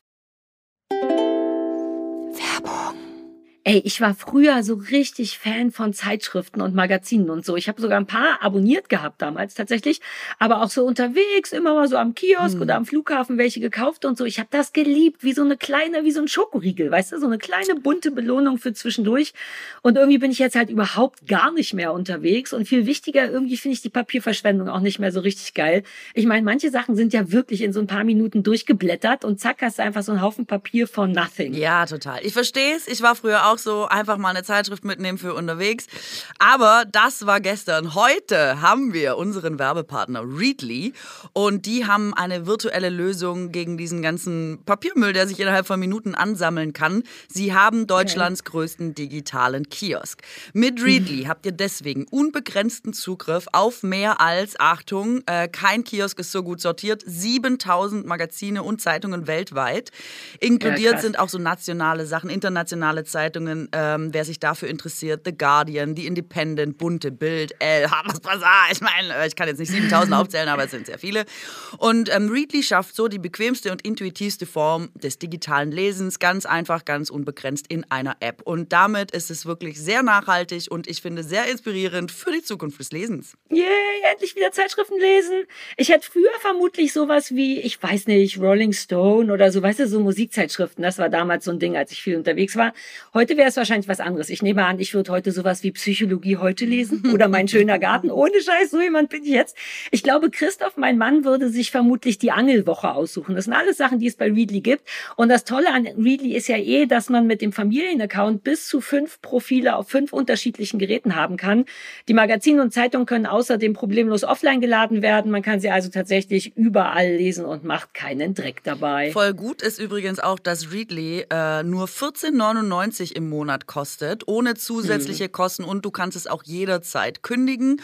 Und noch besser ist, dass wir einen Code bekommen haben, extra Yay. für äh, die Bauerfeind und Kuttner HörerInnen, wenn ihr auf readly.com slash BUK, also alles kleingeschrieben durch readly.com slash book, äh, geht, dann sichert ihr euch jetzt einen Monat, da könnt ihr euch das Ganze mal angucken, für 99 Cent. Also probiert Readly einfach cool. mal selber aus und alle Infos findet ihr wie immer in den Show Notes. Aber allein, dass jemand sich darüber schon mal Gedanken macht, finde ich interessant, weil das genau darauf eben basiert. So wie viel von dem Ich muss, ich muss, muss man einem wegnehmen, damit man vielleicht sogar ein besseres Mitglied der Gesellschaft wird. Das ist, glaube ich, schon die Hoffnung. Ich glaube, es geht ja nicht darum, dass alle endlich mal ausruhen können für ohne Geld, weil so viel ist es auch nicht. Es geht ja eigentlich nur darum, tatsächlich das Überleben zu sichern. Zu genau. Und äh, mit Kreativität ist ja jetzt auch nicht immer was Künstlerisches, ne, sondern Leute, die sich Motoren ausdenken, das basiert ja auch auf Zeit haben, auf tüfteln können und das kannst du nicht, wenn du erstmal Frühstück für alle machen musst und so. Ich glaube, es geht darum, so Zeitfenster zu schaffen und vielleicht wäre das schon gegessen, wenn man einfach die Mindest- oder Maximalarbeitszeit, du siehst, ich habe gar nicht ausreichend Ahnung, so eindämpfen würde, dass es einfach verboten wäre, bestimmte Zeiten zu arbeiten, dann muss es auch kein Grundeinkommen geben.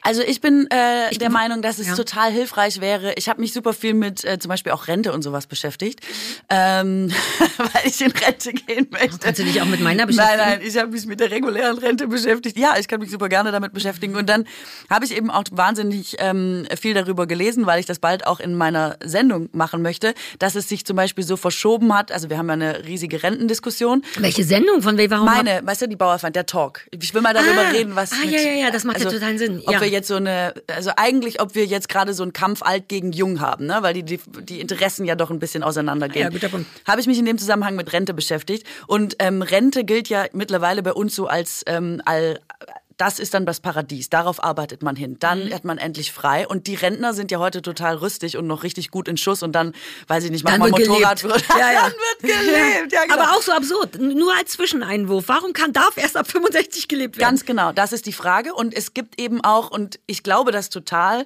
ganz viele wollen halt jetzt quasi auch nochmal in diesen Vorruhestand gehen, ne, wo man schon früher ausscheidet, was wir ja jetzt nicht mehr machen können, weil die Kohle ja langsam knapp wird in der Rentenkasse und so. Ähm, und dass es eine Illusion ist, dass man denkt, wenn man dann super viel Freizeit hat, dann ist alles geil. Dass es zum Beispiel total hilfreich ist. Japan macht das so, die Leute so langsam aus dem Arbeitsleben zu verabschieden. Die reduzieren langsam die ja, Arbeitszeit, weil das ein sozialer Faktor zum Beispiel auch ist. Weil du eingebunden bist, weil es dir das Gefühl gibt, gebraucht zu werden, weil du einfach selbstverständliche Interaktionen hast, die, wenn du das nicht hast, komplett erarbeiten musst. Und dass dieses Glücksgefühl, ähnlich wie bei Geld übrigens, es gibt ja auch so eine Zahl von, ich weiß gar nicht, wo die war, 200.000 Euro und ab da wirst du auch nicht mehr glücklicher oder so.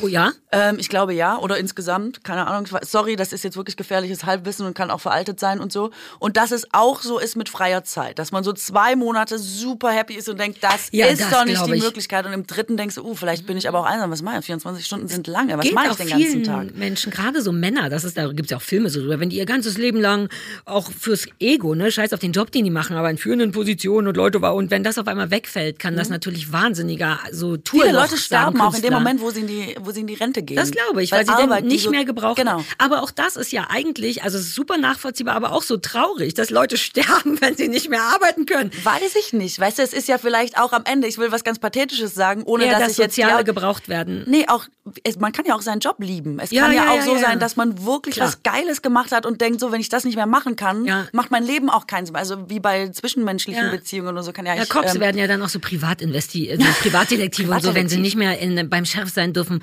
humpeln die mit ihren Gehhilfen dann nochmal alleine durch Los Angeles und finden Killer. Also ich glaube, dass ähm, heute Arbeit ähm, unter anderem negativ ist, weil da so ein hoher Druck drauf liegt, weil da so eine hohe Erwartung drauf liegt, weil durch Globalisierung und alles mögliche viele Ängste damit verbunden sind, der Leistungsgedanke immer mehr geworden ist, man immer das Gefühl hat, man ist ein Versager, aber die ganze Zeit und egal, was man erreicht hat. Ich glaube, solche Aspekte daran sind verkehrt. Ähm, ich glaube auch, dass man über die Vier-Tage-Woche zum Beispiel diskutieren mhm. müsste und wie die aussehen kann. Und ähm, dass es aber trotzdem, ich bin ja trotzdem immer noch eine totale Befürworterin von wir nennen es mal in Anführungszeichen Arbeit, im Sinne einer sinnvollen Tätigkeit im Leben, weil ich glaube, dass das ein super wichtiger Baustein ist, den es braucht. Unbedingt. Ich glaube, ich, vielleicht habe ich es zu sehr in die falsche Richtung, weil natürlich, aber ich glaube, dass der Optimalzustand von jeder macht das, was er am besten kann und gut kann, das war zumindest früher bei den Neandertalern, glaube ich, so, ähm, das ist nicht mehr so, weil dann wäre es nämlich gut, weil dann machen Leute eben ihren Job gerne und wer ihn gerne macht, macht ihn gut und pipapo und jetzt geht's, vielleicht ist auch die Lösung, was ja auch schon mal diskutiert wurde, dass man nicht direkt nach der Schule anfangen muss zu arbeiten, weil dann hat man ja, das hatte ich enorm, dieses Gefühl von, oh Gott, jetzt muss ich was werden. Ich weiß noch gar nicht. Ich habe mich dann ein Jahr in England versteckt und so zu, zu tun, um mich zu finden. Und es gibt ja, glaube ich, Diskussionen oder sogar auch Tests darüber, dass so jedem jungen Mensch 10.000 oder 15.000 Euro zur Verfügung zu stellen, um erstmal, mhm. ich weiß nicht, anzukommen. Vielleicht sind wir da zu früh in, ich muss jetzt irgendwas machen, ja, dann halt Fußstapfen von meinem Vater, weil das macht natürlich keinen Spaß. Das macht unglücklich, das macht Herzinfarkte, einen Job zu haben, der einen nicht glücklich macht. Aber du hast natürlich recht, viele Menschen machen den ja auch gerne. Und da finde ich übrigens so ein Ausschleichungsmodell, das ist ja wie so ein Hamburger Modell umgekehrt. Ne? Hamburger Modell ist, glaube ich, wenn du nach einem eine Freundin von mir hatte, dass man langsam wieder reinkommen musst in die Arbeit, wenn du nicht so schnell wieder arbeiten kannst nach einem Trauma oder Depression. Mhm. Und dann ist genau das. Und du murkelst dich langsam ah, ja. rein. Das heißt irgendwie Hamburger Modell nur teilweise und das so auszuschleichen, finde ich wahnsinnig schlau. Damit man tatsächlich auch nicht in dieses Loch fällt. So Künstler, Sänger, Musiker haben ja immer so Tourlöcher. Weißt du, bist du so auf Tour und bist es gewohnt und dann hast du freie Zeit und dann wirst du aber traurig, weil du nicht mehr Mhm. Publikum hast und so. Und dann möchte ich noch mal was sagen. Äh, ich hoffe, es wird nicht zu komplex, aber mal also diese Burnout-Thematik, ne, dass wir alle so gestresst sind und so. Das mhm. ist natürlich ein wesentlicher Faktor. Und das hat ja übrigens Industrialisierung. das ist halt mein Thema. Das hat es ja damals auch gegeben. Es gibt mhm. ja von vor 100 Jahren genau dieselben Bücher und so, wo drin steht, die Leute sind überfordert gewesen mit dieser Neuerung.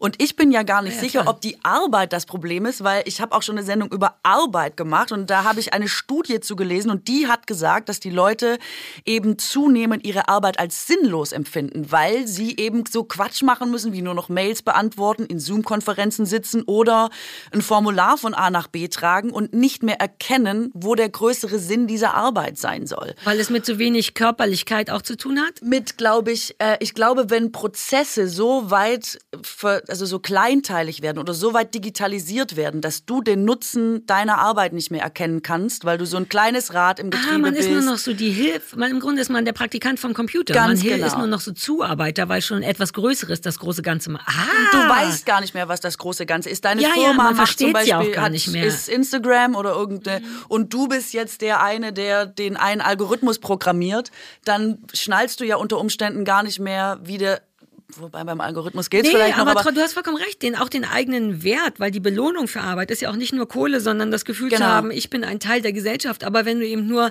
ein Formular nach von A nach B, das ist ja super schlau. Und was ich dazu sagen will, ist einfach, dass ich glaube, vielleicht sollten wir nicht über die Reduzierung von Arbeit reden, weil ich glaube, dass der Stressfaktor womöglich auch darin liegen könnte, dass wir hier neue Medien haben, mit denen wir vielleicht alle nicht so gut umgehen können und daher ein Großteil des Stresses kommt. Also vielleicht muss man darüber auch nochmal sprechen, weil was ich schon auch beobachte, ist übrigens auch an mir selber, kann ich ja ehrlich sagen, ich will auch immer dann Zeit für mich und mal Freizeit und so. Stattdessen verbringe ich aber dann diese Zeit auch hinter einem Bildschirm oder mit einem Handy und die Sachen, von denen man immer denkt, boah, man wollte mal Paragliden, da wollte ich mal mit dem Mountainbike durch den Wald. Ich will in die Klimt-Ausstellung. Ja, genau. Alter, was mache ich? Irgendeinen YouTube-Dreck Macht man recht. super selten und ich glaube, die Hürde liegt eher da und nicht, ob dir jemand monatlich zum Beispiel ein Grundeinkommen überweist. Ja, aber du kannst den Leuten ja nicht das Internet wegnehmen und also wir haben nee, viel klar. damit zu tun und wir haben auch mit dem Druck zu tun. Burnout ist nicht nur der Druck von von außen kommt, sondern den wir uns selber machen, aber eben aufgrund von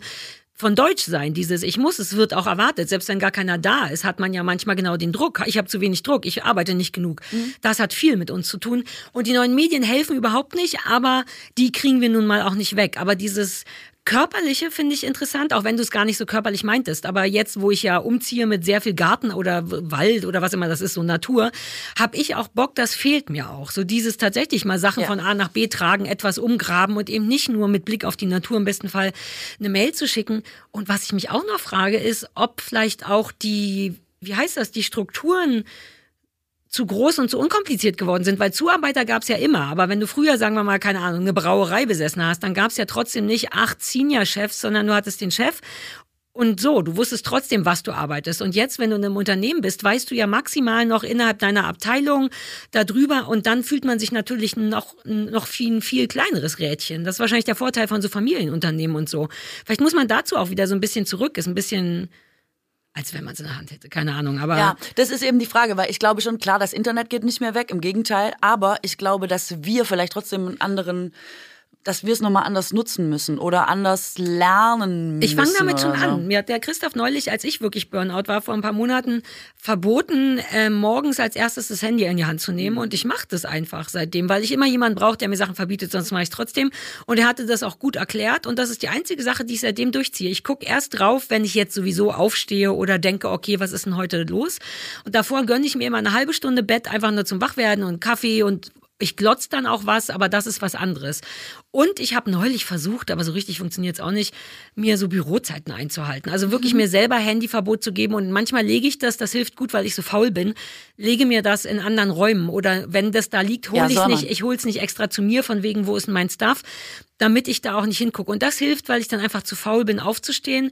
Ähm, aber da ist halt der einzige Chef, ist man dann selber. Und ja. das ist so fucking so schwer. schwer.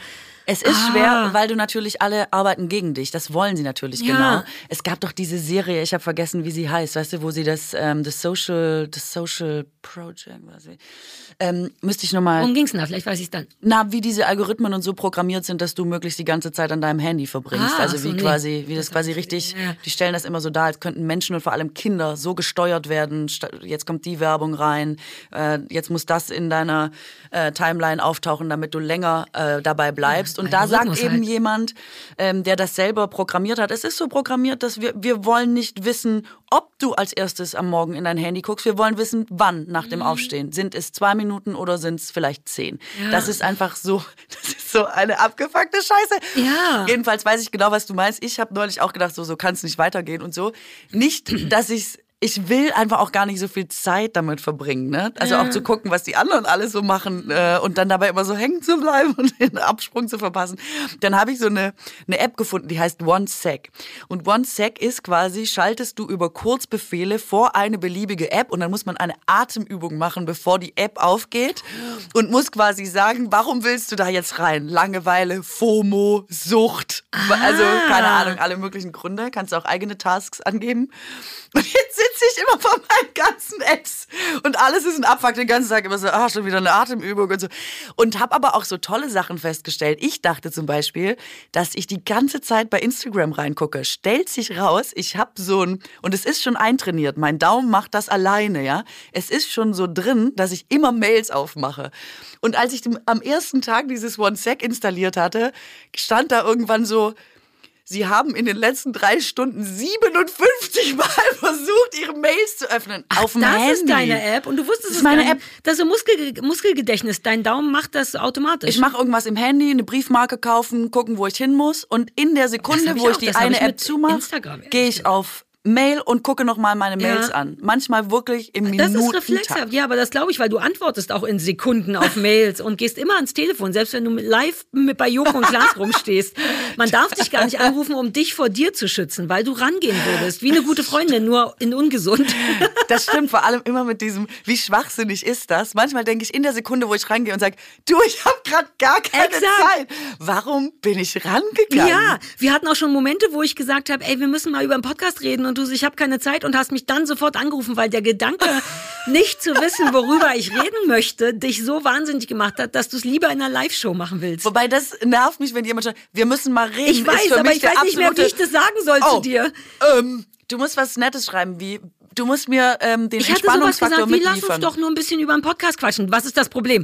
was was habe ich falsch gemacht? Ähm, nein, sowas nicht. Aber ja, fuck, ey, aber ich habe das mit Instagram und das ist mir fast noch peinlicher, weil bei Mails wäre es so ein bisschen, ja, es kommen halt auch manchmal Sachen vom Notar wegen dem Haus, aber Instagram Ja. ist bei mir auch ungünstig, weil ich das auch nicht getrennt kriege. Ich kriege Instagram nicht getrennt in privat und beruflich, denn ich benutze es ja eigentlich beruflich. Ich war da nie anfangs ernsthaft privat, sondern ich dachte, naja, das ist jetzt das Ding, ich muss da mitspielen. Also bin ich wie immer fünf Jahre zu spät gekommen und bediene Hast mir das noch gesagt, jetzt große Scheiße geht nach gar nicht. dir, glaube ich. Da hatten Instagram. wir noch Kaffee getrunken, das weiß ich noch. Ähm, und jetzt habe ich's und kann es genieße es gar nicht richtig, weil natürlich bin ich jetzt immer damit beschäftigt, sollte ich, müsste da mal wieder was gepostet werden, dann guckt man eben auch automatisch auf Reaktionen, die einen gar nicht wahr, ehrlich glücklich machen oder interessieren. Und das ist mein, mein Muskelgedächtnis am Daumen. Das eben war, habe ich noch den Wecker gestellt, ah komm, einmal bei Insta. Und dann hasse ich es, das macht mir gar keinen Spaß. Und es fällt mir schwer, einfach zu sagen, Du musst nicht. Ich krieg die meisten neuen Follower, wenn ich nichts poste, was auch eine Unverschämtheit ist. Das liebe ich auch, wenn man was Ähm, postet und alle so, oh nee, ciao. Ja, also im Grunde müsste ich noch nicht mehr. Schon wieder gehe ich einem Auftrag hinterher, den mir niemand gegeben hat, außer augenscheinlich ich. Also ähm, da möchte ich kurz mal sagen, kennst du das Phänomen? Jemand muss, sagt, ich danke. muss so dringend pinkeln. Ich muss so unfassbar Wir haben nur noch sieben Minuten. Ich weiß, ich kann, es kann, ich, ich kann mich dass ich nicht noch kurz hinterher rufen. Wenn, wenn jemand, immer wenn jemand postet, danke für eine Million Follower, geht man eine Sekunde später da drauf es sind nur noch 950.000. Es Ja, ist das- immer so. Ich bin kurz vor meinen 100.000 und ich werde erst, wenn ich im safen Bereich bin, das sagen. Und ich weiß auch nicht, macht jetzt man schon das Leute, noch? jetzt schon. Macht man das noch? das zu sagen, 100.000 gesagt hast. Danke für 100.000 Leute. Ist das nicht richtig Es gibt noch unangenehm? Leute, die das machen und ich vermute auch da den Neidfaktor. 100.000, das finde ich viel. Entfolgen. Ah ja, stimmt. Du ärgerst natürlich die Leute auch. Ich glaube, ich werde so tun, als wäre ich super. Huch, sind das 100.000? I don't care. So werde ich tun. Sollten wir den Teil rausschneiden, weil dann funktioniert er natürlich nicht mehr, wenn ich so tue. Ach. Ich lasse die 100.000 einfach kommen und gehen. Ja, lass, sei einfach entspannt. Sei einfach du Apropos selbst. Stress, nicht nur wenn man aufs Klo muss, sondern jetzt Ey, will ich von dir nochmal wissen. Blase. Können wir das nicht noch hinkriegen? Ja, doch, wir Du schaffen kannst auch in es. der Zwischenzeit nachdenken. Achso, wir lassen es Denk doch weiterlaufen. ganz in Ruhe Na, wir können auch einfach mal in ein bisschen Ruhe. was über deine Sendung. Das wäre doch ein guter Moment. Wir können einfach, dass ich einfach mal ein bisschen Werbung mache. noch was über meine Bücher oder so erzählen können. Ach Gott, ey. Hervorragend. Lennart, 6-0. Yeah! ja, aber was war da schon wieder los? Wieso spielen die denn jetzt wieder super?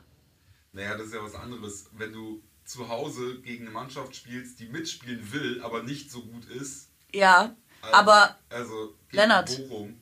das eine Spiel fehlt uns, ne? Ich glaube, so wird's hingehen. Ich äh, glaube ja, Leipzig schlägt Bayern.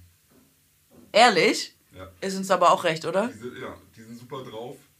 Und dann verlieren die drei Punkte und dann ziehen wir vorbei an dem Tag. Auch nicht schlecht. Hauptsache Das ist da, daran halte ich mich fest. die kleinen Freuden, gell? genau. Wofür hast du die Zeit genutzt? Wofür hast Ich habe mit? Lennart über Fußball gesprochen. Hoffentlich lass sie es drinne. Zu. Ähm, jetzt wollte ich dich nochmal fragen, vielleicht kannst du dich erinnern, bevor du auf dem Klo warst. Das kommt von meiner Mutter. Das ist auch deutscher Stress. Bevor man irgendwo hingeht, nochmal auspullern. Vielleicht musste ich gar nicht so dringend. Vielleicht war das nur meine Mutter, die auf der Blase saß. Seitdem habe ich große Angst vor dem Moment, in dem man dringend aufs Klo muss und nicht kann. Deswegen gehe ich sieben Minuten vor, einer, vor Ende der Aufzeichnung aufs Klo. Ehrlich? Ich will mich dafür entschuldigen, aber gleichzeitig meiner Mutter die Schuld Wir mussten auch immer aufs Klo gehen, weil wir halten nicht nochmal an. Was das auch eigentlich Auch freundlich, ne? Wir fahren nach Italien, gehen Heute wir aufs Klo, wir gegessen. halten nicht nochmal an. Ah, okay, alles klar. Ähm, ich fand das schon immer bescheuert. Ich bin auch schon als Kind extra nicht aufs Klo gegangen, nur um die abzufacken und Echt? nach zehn Minuten zu sagen, ich muss aufs Klo. Nee, dazu hatte ich zu viel Angst vor meiner Mutter. Ich gehe jetzt immer. Ich werde auch, bevor ich gleich losfahre, vorsichtshalber. Ich bin so ein richtiger vorsichtshalber Pullerer. Wahnsinn. Auspullern hieß das bei uns. Aber Einmal das ist ja klar, dass auspullern. du Stress hast. Ist kein Wunder, dass ich ich bin unter diesen Umständen. Und apropos Stress, jetzt wollte ich dich fragen, ob du nicht glaubst, dass zum Beispiel dieser Faktor, dein Bericht von Instagram, deine Zeit Mhm. bei Instagram, ob dich das nicht einfach so über alle Maßen stresst? Auch. Guck mal, das hat nichts mit Arbeit oder so zu tun. Ich Nee, glaube, wir sind ich. heute auch viel, viel mehr gestresst durch solche Dinge. Die hat's doch vor 40 Jahren gar nicht gegeben. Wobei, ähm, du hast vollkommen recht, der Stress, den macht mir keiner außer ich mir. Aber so richtig auch nicht, denn es ist Teil der Arbeit. Also wäre ich ähm, da ausschließlich privat, wäre das was anderes. Aber ich bin nur sehr privat da, weil Leute das auch mögen und weil ich nicht gut bin in das anders machen. Ähm, aber es macht mir dennoch Stress, weil ich es dennoch als Beruf bereife. Das ist schon so. Ich gebe da Leuten, also wir nutzen Instagram auch unterschiedlich, aber auch tatsächlich was, woran die Interesse haben und was die wollen. Und dann habe ich immer sofort das Gefühl, na jetzt schuldigst denen. Jetzt hab, das ja, ist das deine Charles-Mentalität. Meine Charles? Du ja, genau. Ich diene den Leuten. Das, ah, uh, vielleicht mache ich das als mein, was die Leute immer in ihrer Bio, da stehen doch immer Sachen. Bei mir steht, glaube ich, könnten Sie bitte meinen Filter halten. Vielleicht ändere ich das jetzt in, äh, sag nochmal, ich, ich bin dazu da, euch zu dienen. Genau, ich bin nicht hier, um bedient zu werden, ich bin hier, um zu dienen. Boom, Alter. Sobald ich nach Hause gehe, ändere ich das Ding. Ja, Oder gleich nachher noch auf dem Klo, bevor du fährst. Ja, und dann mache ich nochmal ein richtig gutes Foto mit meinem äh, Kreuz, weil das kommt, glaube ich, seriöser, wenn ich dabei meinen Bundesverdienstkreuznadel Ach Gott, habe. ich dachte kurz, du kommst mir jetzt mit dem, mit dem Jesuskreuz. ja, weil so bin ich. Ja, ich ich und Jesus, wir sind richtig dicke. Hier. Ja, der Stress ist selbst gemacht, aber dennoch war ja auch die Grundfrage, die wir eben nicht beantworten können. Ein Teil liegt uns in den Genen, habe ich das Gefühl. Oder es ist doch Erziehung, selbst wenn ich in Berlin erzogen wurde. Irgendwie geht's ja trotzdem darum, man muss zur Schule und man muss Hausaufgaben machen und wenn man fertig ist mit dem Beruf, mein Vater hat mich fast rausgeschmissen nach dem Abi, von wegen, also eigentlich gar nicht blöd, ich fand's gar nicht so doof, aber ich war durch mit dem Abi und wusste nicht, was ich machen will und habe bei ihm gewohnt und er meinte, dann zahlst du Miete ab jetzt. Und ich war natürlich super emotional, du bist doch mein Vater, wie kannst du? Aber es macht totalen Sinn, ich bin erwachsen, man kann... Also, ich habe schon wieder zwei Sachen gelesen. Das eine ist, ähm, das fand ich super. Ich weiß, ich merke mir nie, von wem ich was lese und äh, wie der Titel ist. Schade, aber inhaltlich ist es safe. Ähm, da hat einer gesagt, dass die wichtigste Aufgabe in der Erziehung ist, die Kinder auf ihr eigenes Leben vorzubereiten. Und das größte Kompliment, das man sich auch als Elternteil machen kann, ist, wenn die Kinder selbstständig sind. Also den besten Job hast du gemacht, wenn deine Kinder nicht 30 sind und sagen, kannst mir mal die Wäsche waschen, weil dann hättest du in gewissem Sinne versagt. Und dass man deswegen, sobald die Kinder 18 Jahre alt sind, bis dahin seinen Job so geil machen soll, dass man sagen kann, ciao, hier ist die Tür, du kannst gerne nochmal vorbeikommen, dir eine Stulle schmieren oder zum Frühstücken oder so, aber dann ist Feierabend oder du zahlst eben Miete oder so, aber eigentlich auch schon ein bisschen Ja. schwierig.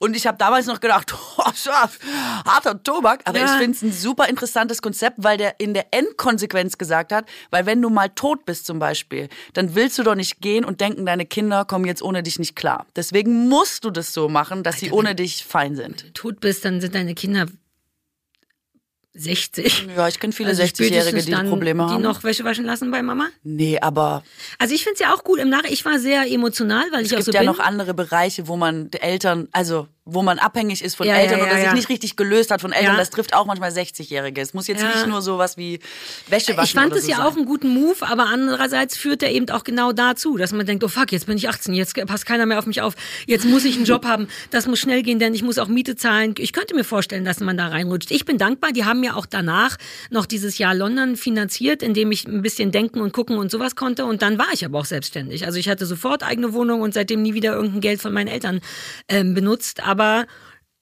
ja.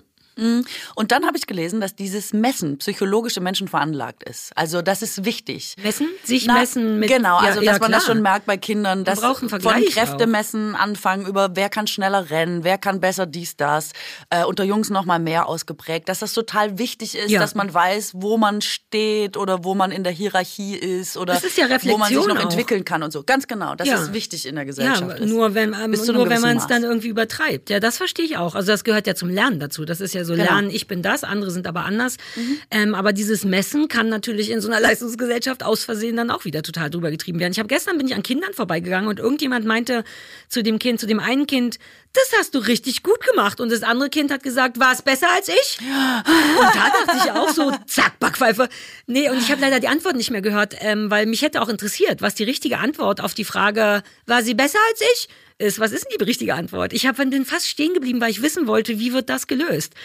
Was für eine asoziale Frage eigentlich, aber es ist halt ein Kind.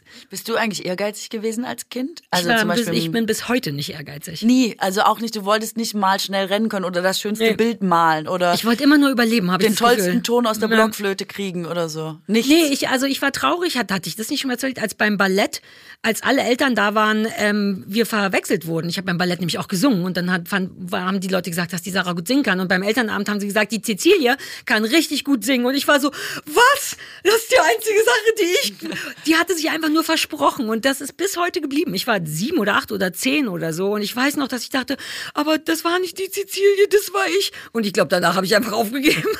Ich war wirklich nie ehrgeizig, auch weil ich immer das Gefühl hatte, ich, bin, ich weiß auch nicht warum. Also, ähm, Ich zum Beispiel, ich, also, aber das ist vielleicht auch, wenn man irgendwie was hat, worin man denkt, dass man nicht schlecht ist oder so. Vielleicht kommt es mit so einer Talentfrage zusammen oder ob man es gerne macht oder so, keine Ahnung.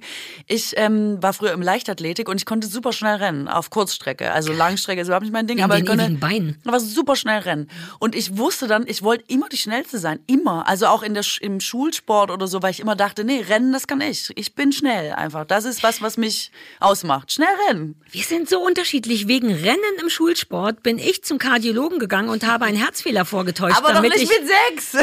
Nein, aber mit dann 15, 16.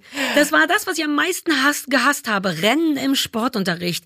Kilometer oder schnell. Ich habe das immer gehasst. So sehr, dass ich mich mit einem falschen Herzfehler daraus gemogelt habe. Ich war schon immer vollkommen empty was Ehrgeiz angeht. Weil ich, ich glaube, es liegt auch ein bisschen daran, dass ich wirklich streng erzogen wurde. Und ich glaube, mein Wunsch war einfach nur, es nicht falsch zu machen. Das war mein ehrgeiziges Ziel, weil es einfach oft so aus verschiedenen Richtungen verschiedene Arten von, naja, Konsequenzen gab. Deswegen war ich, glaube ich, gar nicht damit beschäftigt, der Beste zu sein, sondern nur es irgendwie hinzukriegen. Ich habe auch nie das Gefühl, in etwa, auch jetzt, nicht die Beste zu sein. Immer wenn ich kurz denke, wow, das war, gestern bin ich ziemlich geil eingeparkt mit einem Zug an den kleinsten Parkplatz der Welt. Und da habe ich zum wiederholten Mal gedacht, Kuttner, you rock. Und dann hat die andere Kuttner gesagt, reiß dich mal zusammen, es ist nur ein Parkplatz gewesen. So sieht's in meinem Kopf aus. Ich mache Sachen cool, die eine Sarah sagt, feine Maus, guck wie fein du bist, die andere Sarah sagt, reiß dich mal zusammen.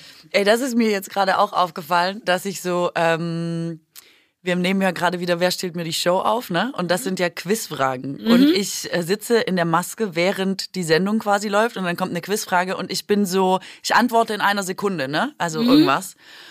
Und dann habe ich es gesagt und der zweite Mal ist, fuck, fuck, fuck, fuck, das war vollkommen falsch, ich muss anders, das ich mal neu überlegen. Dann überlege ich drei Minuten und dann gebe ich die falsche Antwort. Sollte ich da jemals sitzen, würde ich einfach so eisenhart verlieren, weil Ja. ich einfach über dieses Supergeil, supergeil, was du alles weißt, reiß dich mal zusammen. Und dann einfach die falsche Antwort geben. Man denkt, oh, das ist, das ist auch ein ganz lustiger Move. Aber kenne ich Ja. total, dass man auch ein immer denkt, ja, Move, ja, aber schade, weil auch das gehört zu Self-Care, sich selber zu sagen, wow, das machst du geil, Punkt. Und nicht danach noch jemand, der die Peitsche rausholt. Ich hatte Mhm. oft in den letzten Wochen ein paar Sachen gemacht, ich werde sie alle nicht benennen, aber wo ich richtig heimlich stolz war auf mich und dachte, wow, du hast immer die besten Ideen oder das geht ja.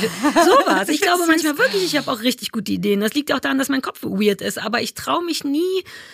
Das, ich weiß nicht, ein Teil von mir buttert mich selber wieder unter. Die Deutsche wahrscheinlich. Und findest du es frustrierend, dass man trotzdem, äh, egal was man macht, immer jemanden findet, der es geiler macht als man selber? Weil ich finde, das ist schon auch, was einem das Internet so ein bisschen gebracht hat. Dadurch, dass man jetzt auch bei, bei jedem dabei sein kann, denkt man, ah, schade.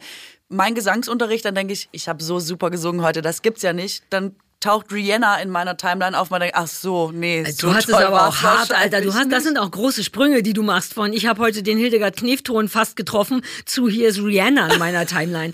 Damit habe ich schon super früh, das habe ich nicht gemacht. Das habe ich mir im Kopf irgendwie verboten, weil ich sonst dauernd frustriert wäre. Ich glaube, ich habe schon immer mich darauf ausgeruht, dass das Besondere an mir ist, wie ich bin. Und das kann man ja nicht besser machen, sondern nur anders. Also es gibt Leute, die auch super cool sind, auch vielleicht in meinem Feld, aber die machen, also viel von dem, was ich mache, basiert auf mir als Person und weniger als so Moderatorin oder Showmensch. Deswegen hatte ich das Gefühl nicht. Und ich weiß, dass ich schon bei Viva, das war ja die Zeit, wo man wohin wollte, wo jeder seine eigene Show wollte. Ich bin immer nur so mitgelaufen und dachte von mir aus, ich brauche nur, mir würde reichen, ein gewisses Einkommen zu haben und zu machen, was ich, was mich glücklich macht. Ich hatte noch nie Karrierebedürfnisse. Und da bin ich dankbar drum, weil ich habe schon genug Druck. Das könnte mich irre machen. Und ich höre auch immer auf die falschen Leute. Du kennst das ja. Man kriegt zehn Leute reflektieren, was man gerade gemacht hat. Und neun davon sagen nice und einer sagt, ja, und rate, wem wir glauben. Also, oder ich zumindest. Der eine bleibt bei mir hängen, der sagt, "Nö, äh." selbst wenn er gar kein Recht hat, rege ich mich darüber so auf, dass es so dümmlich ist. Und das ist auch nicht gesund. Man sollte anfangen, den neuen anderen zu glauben, weil meistens sind die Reaktionen, die man auf Sachen bekommt, eh durchaus positiv, weil man ja schon seine Bubble um sich gesammelt hat. Und selbst das glaube ich dann nicht. Und das ist nicht gesund. Deswegen vergleiche ich mich gar nicht mehr mit anderen. Ja, es ist natürlich auf, ja, das ist ja das Problem von Ja. Instagram, auf jeden Fall. Sollte Aber mir würde es dann auch nicht passieren, wenn Rihanna kommt, sondern also wenn ich einen Ukulelen-Song super schief eingesungen habe, würde ich nicht denken, die kann es besser, sondern ich denke, ja, mein Deal ist ja auch, ich mache nur das, was ich kann und wer es gut findet, findet es gut. Ja, aber ich, mir geht's auch gar nicht so um die Karriere, das wollte ich auch nicht machen, sondern ich, äh, aber in was besser werden oder so. Also, wenn man jetzt Schultheater gespielt hat mit neun oder so, dann dachte man, ah ja, super, man will die eine Vorstellung aber besser machen als die andere. An der einen Stelle war man nicht so sicher oder so, dann will man das besser machen. Also, das finde ich, Ich wünschte, ich hätte das, das. Ja, ich könnte mehr davon gebrauchen. Also, weil ich dann auch wirklich manchmal denke, ja, jetzt geht doch da, weiß ja auch, wenn wir ein Fotoshooting machen oder so, ich bin ja dann manchmal so, ey, ich habe keinen Bock mehr von mir aus, muss es nicht besser sein. Ich kann mit dem leben, was da ist. Ähm, aber es ist auch ein bisschen kontraproduktiv. Es gibt schon Momente, wo man sich auch tatsächlich einfach mal ein bisschen mehr anstrengen könnte. Weil ich aber eben so Schiss vor diesem Druck habe und mir den so schon weggearbeitet habe, ist das dann manchmal mein Problem, dass ich zu wenig mache, sondern immer denke, ich muss ja nicht die Beste sein. Also nur wenn ich jemals in die Situation käme, eine Co-Moderation, was ich schon mal hatte, mit Leuten zu haben, die sehr viel dominanter sind als ich, würde ich nie kämpfen. Ich würde dann einfach einen Schritt zurückgehen und sagen, na dann moderier du doch den Rest, ich stehe dekorativ rum. Weil mir das so emotionalen Stress macht. Darf ich jetzt noch eine andere. Frage stellen? Ja, aber die ist sehr privat. Ja, ich, I can Äh, Oder private. persönlich eher. Also meinst du, dass du es zum Beispiel auch verweigerst aus Angst, es könnte am Ende nicht gut genug sein? Ist das auch ich eine weiß, Form dass von du Schutz? das, dass wir haben da privat schon mal drüber geredet. Ähm, ich glaube nicht. Ich bin, ich will, ich habe so Angst vor Druck, weil ich glaube, ich mein Leben lang schon Druck spüre aus verschiedenen Gründen, aus Druckgründen.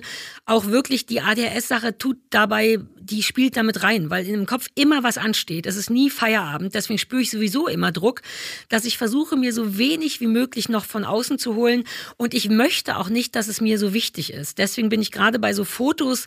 Ich hätte schon gern, dass ich niedlich aussehe, aber es ist mir nicht. Ich finde es nicht so schlimm, wenn ich nicht richtig niedlich aussehe, weil das bin ich ja eh. Dieses ganze Authentizitätsding, was ich so fahre, passt da gut rein. Das ist eher Ressourcen schon. Ich bin zu faul dann wirklich. Ich habe keinen Bock drauf. Es ist mir nicht wichtig genug. Es ist Kosten und Nutzen. Ähm, ich glaube, ich habe nicht Angst, dass ich es nicht hinkriege. Manchmal habe ich Angst vor zu viel Perfektionismus, weil wenn ich mich erstmal einmauschle, dann mache ich das auch viel zu lang und viel zu krass und viel zu detailliert und dann finde ich kein Ende. Und das weiß ich auch. Und dann will ich mich davor schützen und mache, glaube ich, lieber weniger als zu viel. Vielleicht das. Also ich bin sehr druckempfindlich. Das ist auch ungünstig. Wenn man das so ist, dann siehst du ja auch überall Druck, auch an Orten, Ja. wo gar keiner ist oder wo es gar nicht schlimm wäre oder wo man den gut aushalten könnte Ja. und auch Sachen besser machen könnte. Ja, und manchmal denke ich, dass dieses hart dagegen arbeiten auch schon wieder eine Form von Arbeit ist. Also wieder eine andere Form von Druck und Stress. Mhm. Ist vollkommen richtig. Das ist der Punkt. Das hattest du mir auch privat schon mal gesagt und das hat eine richtige Gültigkeit. Ähm, das ist aber wieder den Ist-Zustand akzeptieren. Ich neige dazu, wenn etwas kacke ist, zu kämpfen, das zu stark zu fühlen, dass das doof oder unfair oder nervig ist. Dabei wäre es tatsächlich bedeutend einfacher zu sagen, jo, so ist es halt. Unser Fotoshooting war ein gutes Beispiel, weil ich hasse Fotoshootings und zu zweit ist das schwieriger, weil beide hübsch Angst, aussehen müssen. an. nee, nee, aber das war ein gutes Beispiel für, wie ich das gemacht habe. Weil Tage davor dachte ich, ich hasse das, ich hasse Fotos, dann auch noch zu zweit, fuck, fuck, fuck, fuck. Bis ich irgendwann dachte, ja, was findet jetzt ja statt? Ich kann ja auch genauso gut hingehen und einfach in die Kamera lächeln und bin da mit einem sehr gechillten Mut angekommen. Genau deswegen, weil ich mal testen wollte, wie es ist, wenn man sich nicht über Sachen ärgert, die man nicht ändern kann. Und das war viel angenehmer. Das Ja. übe ich jetzt so ein bisschen. Auch tatsächlich irrerweise ein bisschen angestoßen von dir. Congrats. Ey, thanks. Ja, aber es fällt mir schwer. It is what it is. Ja, weil ich deutsch bin. Ey, ich finde, so langsam sind wir richtig so Lanz und Brecht äh, in äh, weiblich. Oh Gott, und wer ist wer? Ich habe so Angst, ich will beide nicht sein. Ist doch egal, aber äh, dieses, wir haben ja schon wieder so deepes Zeug erzählt. ja, weil wir ich aber auch mich wie deep Richard sind. David Brecht. Da, ja, okay, und dann bin ich Lanz, Alter. Das finde ich fast besser, glaube ich. Ist es auch, glaube ich. Ja? Ja, was weiß ich. Ich höre das nicht so oft, aber jetzt. Sind äh, wir dachte bei ich, deinen... Uh, Wir sind da lange uh, drüber. Aber ich konnte, ich, ich konnte nicht mehr einschätzen, wie lange du auf Klo warst. Deswegen Naja, habe ich nur gedacht, Pipi. Ich mache jetzt nicht alle- Mach mal ein bisschen länger. Wer Verstehe. weiß, wie viel wir rausschneiden.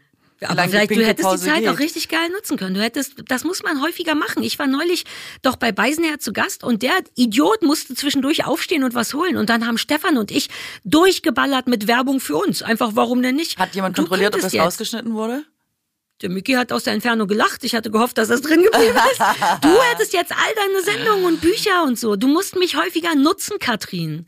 Damit. Damit, mach mal nächstes Mal. Nächstes Mal bringe ich alle meine Bücher mit. Ich hatte so viele Themen, die wir nicht gemacht Ich auch. haben, Wir haben aber auch das schon war wieder so richtig viele geil. Themen. Wir müssen auf jeden Fall nochmal über Menopause, weil die haben, Leute haben es geliebt und ich kenne mich jetzt richtig aus. Du kriegst es nicht, hat man ja Ich schon habe gesagt. noch gar nicht zur Menopause wird bekommen. auch Du so, nicht das war voll kommen. das Thema. Ich dachte schon wieder so, hier war gar Die Leute haben so geschrieben, ey, danke, dass du es mal angesprochen hast und so. Ey, Girls, ich mach das für euch nächstes Mal. Ähm, so, Smatschnego.